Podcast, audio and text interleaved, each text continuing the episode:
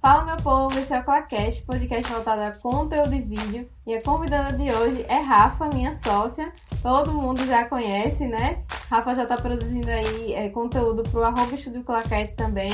E pro dela ela começou agora recentemente também, então acompanhe.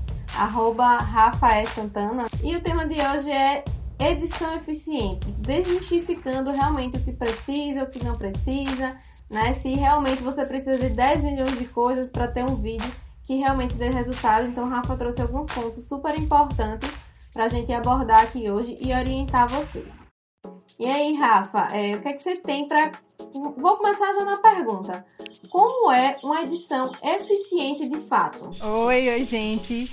É, a gente precisa primeiro entender qual é o objetivo que você quer passar com esse, com esse vídeo, certo? Quando você tem esse objetivo traçado, você tem que parar e ver tudo que eu falei é preciso nesse vídeo. Você vai, é, começa a fazer os cortes, você tira aquilo que não é necessário. Cuidado para seu vídeo não ficar maçante, porque é um vídeo muito longo. As pessoas começam a, a passar, não assistem. É, outras coisas também que você pode, pode prestar atenção. É, na, hora, na questão dos cortes, para não ficar aqueles cortes muito bruscos. Então, às vezes atrapalha quem está assistindo. Você tem que colocar somente aquilo que é necessário, é, chamar atenção para você e não ficar enchendo de coisas, é, botar várias coisas no seu vídeo e acabar tirando a atenção do público que é para você, para o que você está fazendo. Exatamente. É, a edição ela serve justamente para isso, para a gente tirar o que não é tão importante e deixar realmente só o ouro, né? Então tem muita gente que, por exemplo, demora muito a iniciar o vídeo, faz apresentações muito longas, introduções muito longas, ou então explica coisas que não são tão interessantes assim para aquele cliente, para aquele seguidor e deixa o ouro só para o final. E o que é que acontece? A pessoa nem chega no final, né? Então a edição justamente serve para isso, para deixar o que é mais importante. Eu acredito muito no menos é mais, né, Rafa? Dia desses colocaram lá na, na caixinha de perguntas que a minha edição era perfeita. E aí eu disse, vocês que lutem, né? Minhas editoras, Rafa e, e Natália, que editam os meus vídeos. É, eu gosto muito de uma edição mais simples, porém com título chamativo, com realmente só o que é importante, nem que ele seja bem curtinho. Então acho que muita gente falta se atentar para esse ponto, né, Rafa? Isso é. é. Uma coisa que as pessoas precisam prestar atenção também é que uma edição muito boa começa pelo, pelo roteiro que você vai fazer. Não adianta nada você, come, você ser o craque da edição, mas o seu roteiro ser super bagunçado, que você acaba se estressando na hora de editar, você acaba acaba desistindo de, de editar. É, e como você falou também, você deixa o, final, o, o mais importante para o final. Não, já comece falando a dor do seu cliente para na hora da edição você já, já jogar isso de vez, que aí a pessoa vai sim continuar no seu vídeo, assistindo e, e vendo que, o que você tem de bom para trazer para ela. Isso. E eu falo muito sobre isso também, que o roteiro, que no seu roteiro você já pode inserir o que é que vai acontecer na edição, né? Se você quer inserir alguma transição específica, se você quer inserir algum efeito sonoro específico, porque a depender do que você quer inserir, você precisa gravar no dia, né? Então, se você não coloca no seu roteiro, acaba passando. Depois, se você for refazer, a luz não vai ser a mesma, você não vai estar igual, a posição não vai ser a mesma. Então, tem que estar realmente bem é, definidinho no seu roteiro como o seu vídeo vai acontecer. É. Então, outra coisa importante também que eu costumo falar para os meus alunos do Destrave é o cuidado com as transições, porque às vezes tem umas transições muito espalhafatosas que deixam o seu vídeo com cara de amador e a depender também, ele engole alguma palavra do próximo trecho, né? E eu queria que você falasse também dessas transições e também do tempo que a gente precisa dar entre um trecho e outro para ficar mais legal. Como é que quais são as dicas que você tem para dar? Pronto, olha, é, existem obviamente dois tipos de, de edição: aquela que você faz pelo computador e aquela que você faz pelo celular, certo? É, quando você faz pelo celular, a gente tem que tomar realmente muito cuidado na questão da transição, porque senão ele acaba engolindo o finalzinho do último trecho e o começo do próximo trecho, vamos dizer assim. Então, geralmente, eu acabo deixando, quando eu faço pelo computador, eu acabo deixando espaços de 10 frames, como a gente chama, entre um e outro. Mas no, no celular, é bom você deixar assim um segundinho, sabe? Um segundinho do primeiro trecho e um segundinho do outro. Porque aí, na pior das hipóteses, se você achar que ficou muito grande, dá para você cortar, dá para você ajustar mais um pouquinho. Você tem que ter muito cuidado com essa parte dos cortes, sabe? Para não ficar cortando a sua fala. Assim como também você é, tem que ter cuidado para não colocar transição demais, como a Andresa falou. As pessoas às vezes acham que um vídeo dinâmico é aquele que tem muita transição. Depende, gente. A melhor transição é o corte rápido mesmo e que não, não interfira naquilo que você está falando, sem muita coisa esparafatosa nem nada assim nesse sentido. Inclusive, às vezes a gente acha que a gente está enriquecendo o o texto, botando muita coisa. Na verdade, assim, acho que depende muito do, do que você quer passar. Se você quer um vídeo realmente cheio de pataquada, ok, né? Mas eu acho que passa mais credibilidade é, se você, principalmente se você for, sei lá, um advogado ou alguma coisa assim do tipo que tem que passar uma certa seriedade, você não vai estar tá colocando várias coisas no seu, no seu vídeo, né? Nem enchendo de, de efeitos sonoros. Um ou outro dá sim para colocar e, e até fica legal, mas é como você falou, o menos realmente é mais, principalmente na edição, na edição dos seus vídeos. Com certeza. E eu costumo também indicar que as pessoas não entendem muito bem essa questão de frames. Mas eu sempre digo, dê uma respirada.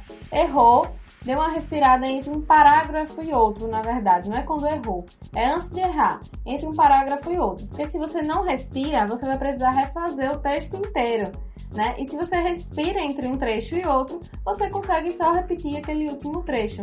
Então, entre um trecho e outro, respira, porque a, a, o corte fica mais suave, né? uhum. né? E eu gosto muito de, de brincar assim, dá um zoom, tira o zoom, ou então reflete a, a tela, isso. porque aí fica parecendo que foi alguma coisa proposital e não que foi um corte.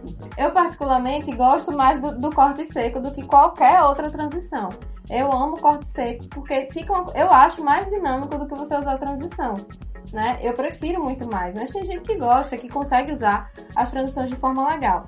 Mas assim, eu gosto muito do menos é mais. Se você ainda não sabe utilizar muito bem aquilo, vai no menos mesmo, que você sabe que vai dar certo, que você sabe que vai ser eficiente, né? É, é uma coisa que eu gosto bastante de fazer é quando eu vejo minha, o meu erro, eu quero que eu uma parte que eu gosto muito do corte é: se eu vou errar, a próxima frase, na hora que eu vou abrir a boca, eu paro aí faço esse corte.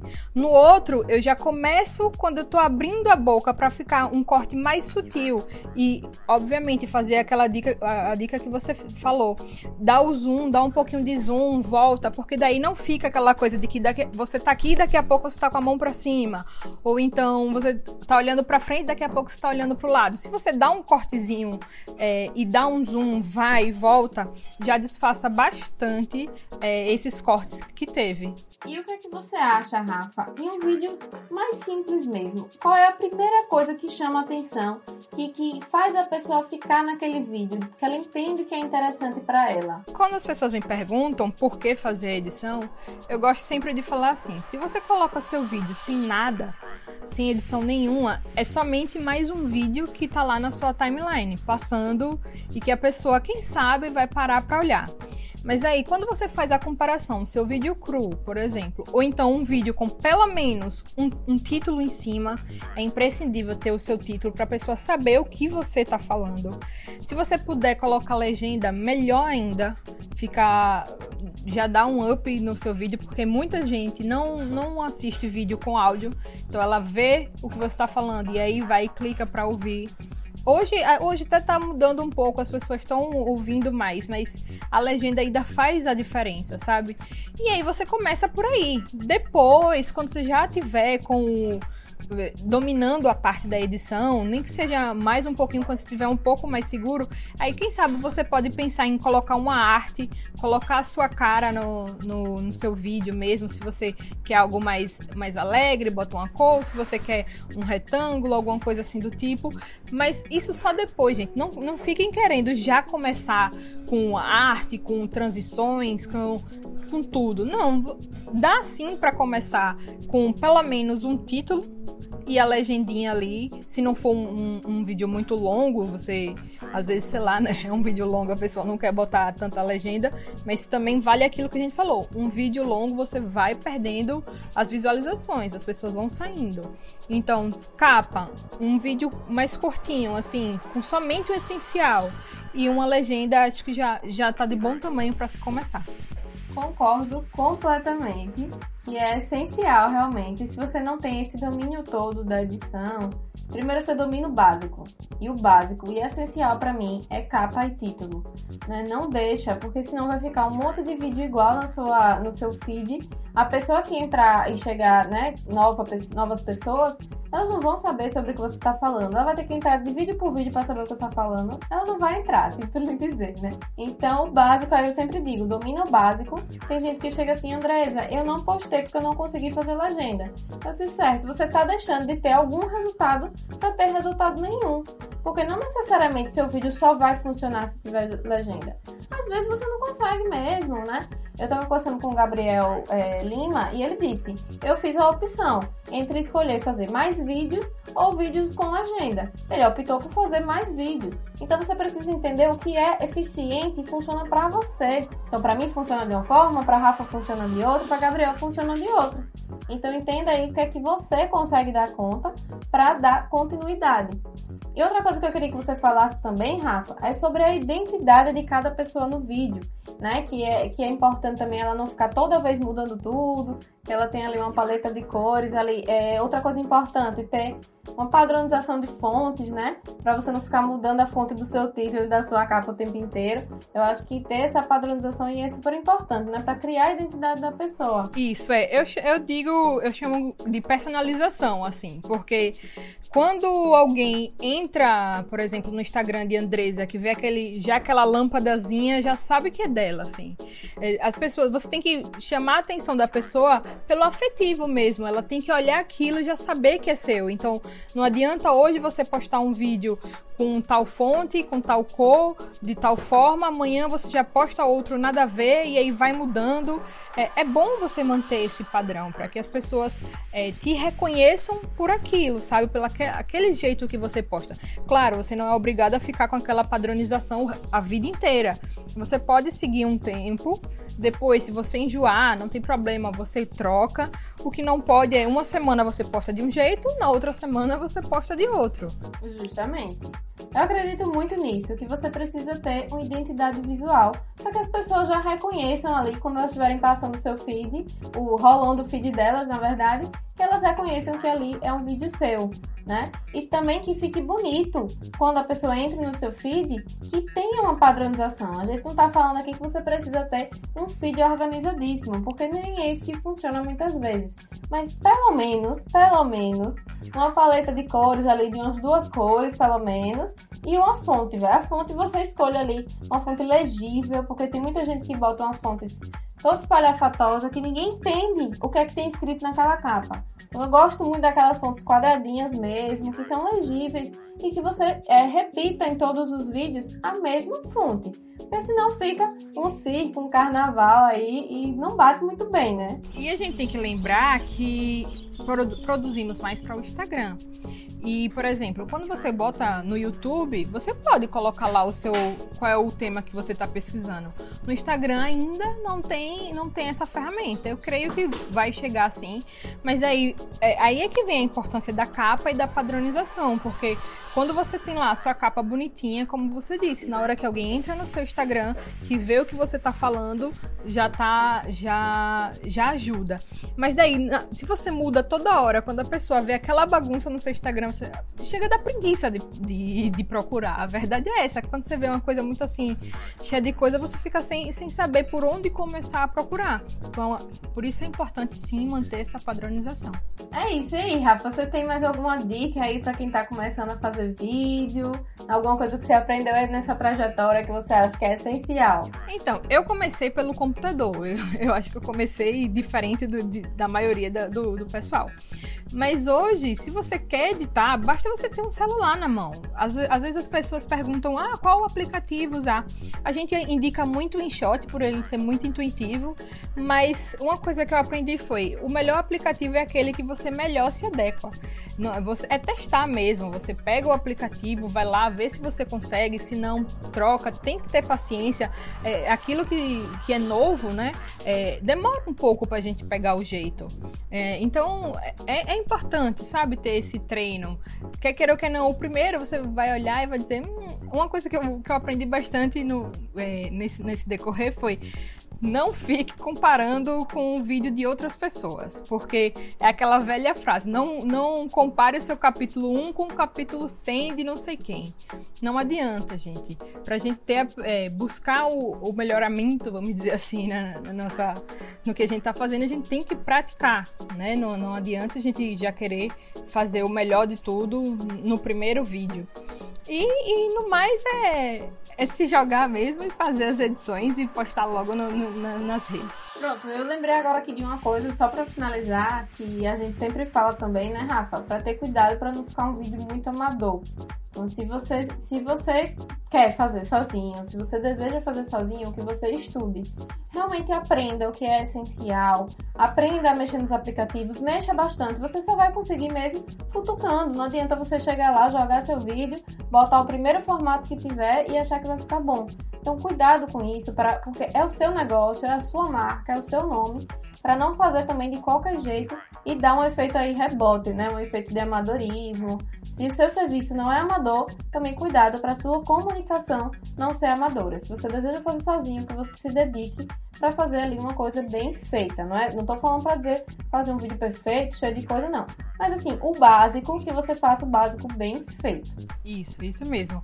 É, a gente tem que tomar cuidado com isso. Se alguém entra no seu Instagram, se você entrasse no seu Instagram, você iria dizer o quê? Não, realmente o, o trabalho dessa pessoa é legal. So, somente pelo que ele está postando mesmo nas redes, sabe? Sabe quando você vai entrar no Instagram de alguém e você faz, vixe, meu Deus, uh, será que funciona mesmo? Uma coisa tão bagunçada, tão aleatória assim, será que funciona esse serviço dele? As pessoas, infelizmente ou felizmente, ainda veem, veem muitas coisas por aparência. Então, tem que se tomar cuidado com, com, a, com aquela organização que você tem e para justamente não passar amadorismo naquilo que você está fazendo. Preste atenção na captação da imagem, porque se você faz num lugar muito claro ou muito escuro, a edição não vai dar jeito. Melhora, claro, mas ela não, não, não vai fazer milagre. Assim como o áudio. O áudio, para você ajeitar um áudio no celular, é mais difícil. Quando você vai para o computador, ainda dá para dar uma amenizada, mas o áudio para editar no celular é mais complicado. Então, são coisas que você tem que prestar atenção antes já da edição, mas que no geral é como se fosse tudo o pacote da edição mesmo. E aí, isso que você falou, volta lá pro primeiro ponto, de você definir qual é o objetivo do seu vídeo e onde você vai postar. Então, se você vai postar é, no Story, grava na vertical. Não adianta ficar tentando armengar depois, né? Tem muita gente que fica armengando vídeo, sabe? E aí não funciona. Você tem que definir ali o objetivo que você quer para ir continuar ali, ter cuidado ali com a qualidade da imagem, qualidade do áudio, porque irrita a pessoa, é, um áudio chiado, né? a pessoa não vai ficar no seu vídeo, infelizmente. Então, repetindo, se você quer fazer sozinho, se você quer se dedicar a isso, aprenda para oferecer o básico bem feito, né? É, é aprender o básico, depois você vai correndo atrás para ir pro intermediário, pro avançado e, e, e o que for. Obrigada, Rafa, pelo convite. Em breve teremos novos podcasts, né? Então vamos analisar aí o que é que o pessoal está precisando aprender ou quer aprender e a gente marca novamente. Obrigada, Rafa. Eu que agradeço e quem, quem tiver qualquer dúvida pode falar com a gente tanto lá no Instagram do Estúdio Claquete ou então pelo nosso Instagram pessoal mesmo, que eu vou te responder com o maior prazer, tá bom, gente? Beijo!